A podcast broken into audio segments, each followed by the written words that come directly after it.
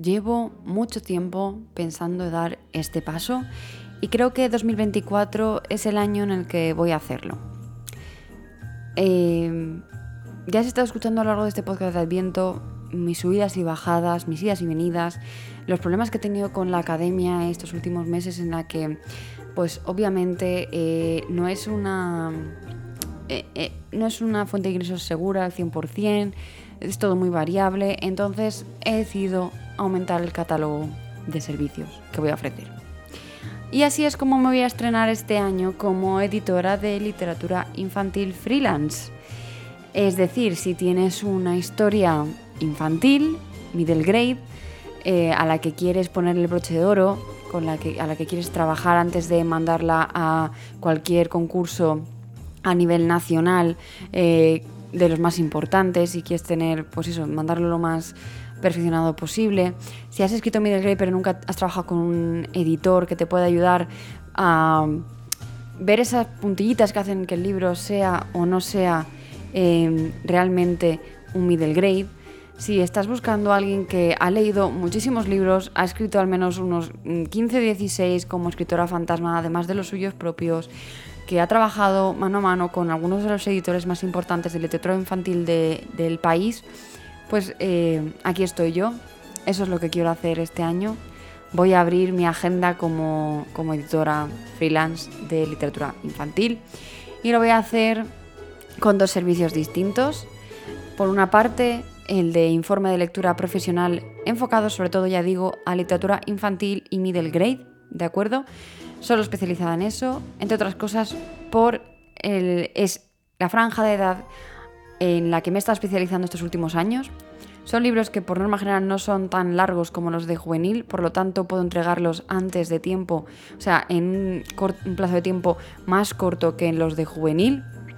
Y creo que aquí puedo aportar mucho más de lo que aportaría haciendo informes o edición de eh, libros juveniles.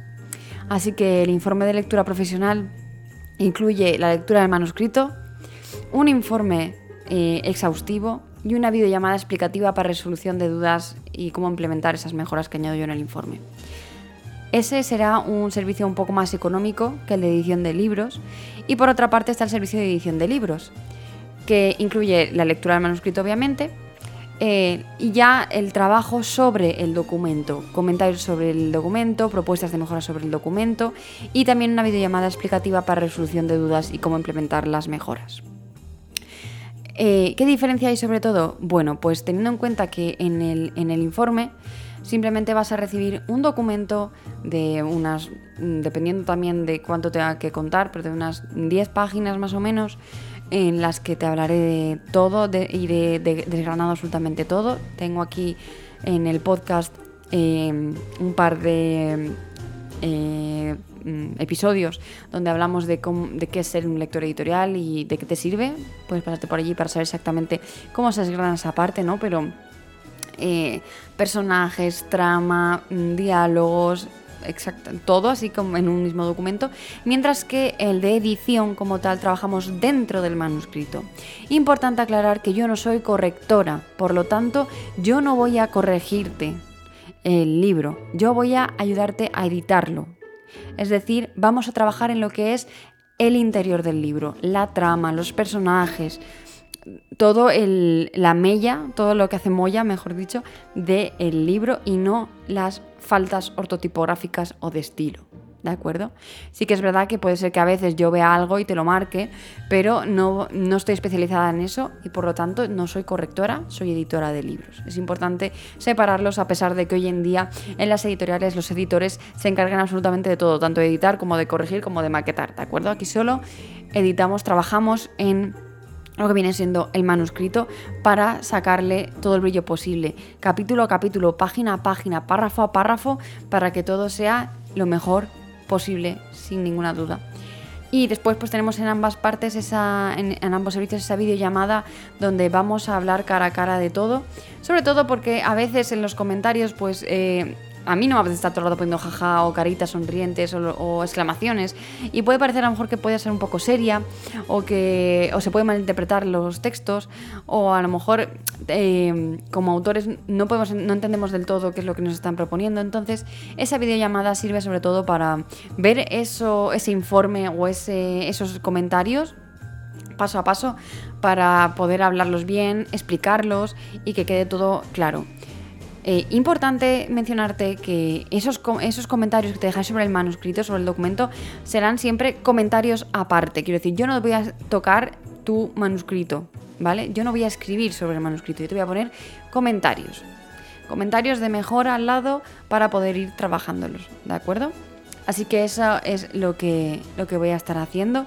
Y lo mejor de todo, bueno, lo mejor de todo, es que tal como el tiempo es limitado el que tengo ahora mismo siendo madre, ahora mismo voy a abrir eh, agenda y solo voy a aceptar dos encargos, dos...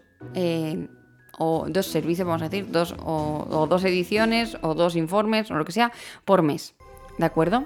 Pero antes para conocernos eh, vas a tener, puedes reservar una sesión de contacto gratuita conmigo de 20 minutos para que podamos hablar de tu manuscrito, de, los de lo que has pensado para él y después si hacemos match, o sea, si ves que yo puedo ser la persona que te ayude y yo veo que de verdad puedo ayudarte con tu manuscrito, es decir, yo si al hablar contigo, al conocer tu historia y demás, veo que no soy la persona indicada, te lo voy a decir, porque yo no estoy aquí para hacerme de oro, yo estoy aquí para de verdad ayudarte. Y obviamente si puedo ganarme la vida con esto, pues mejor todavía. Pero yo no quiero eh, quedarme con tu eh, proyecto, vamos a decir así, solo porque me pagas, ¿vale? Yo quiero de verdad que esto sea un, un trabajo entre dos y que podamos sacarle el máximo partido. Eh, esta sesión de 20 minutos gratuita la puedes reservar desde la página que te voy a dejar en, en la cajita de información de aquí del episodio del podcast. Ahí tienes la información de todo lo que, lo que viene, ¿de acuerdo?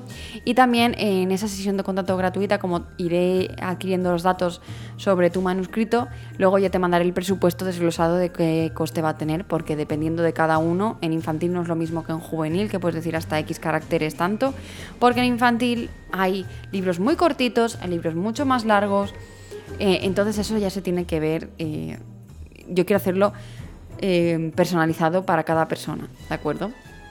Y nada más. Eso es lo que te quería contar, esta es la noticia que te, que te, quería contar hoy. La verdad es que estoy muy nerviosa. No sé si alguien va a querer que yo edite su libro infantil. Yo la verdad es que creo que he aprendido mucho estos años de literatura infantil. He leído muchísimos libros, he hecho un montón de anotaciones.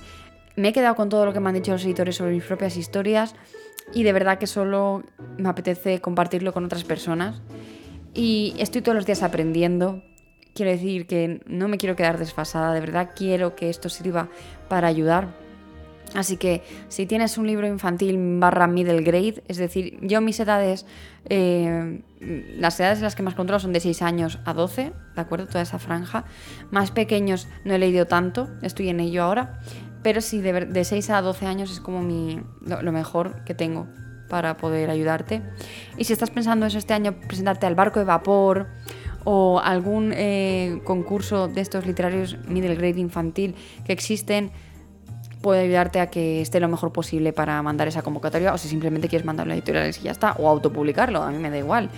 Eh, podemos verlo para que de verdad eh, esté de la mejor manera posible.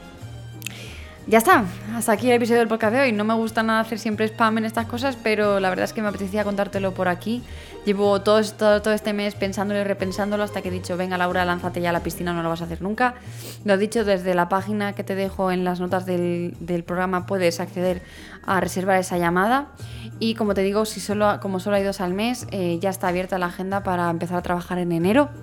Eh, y, y lo dicho, que nos ponemos manos a la obra con ello.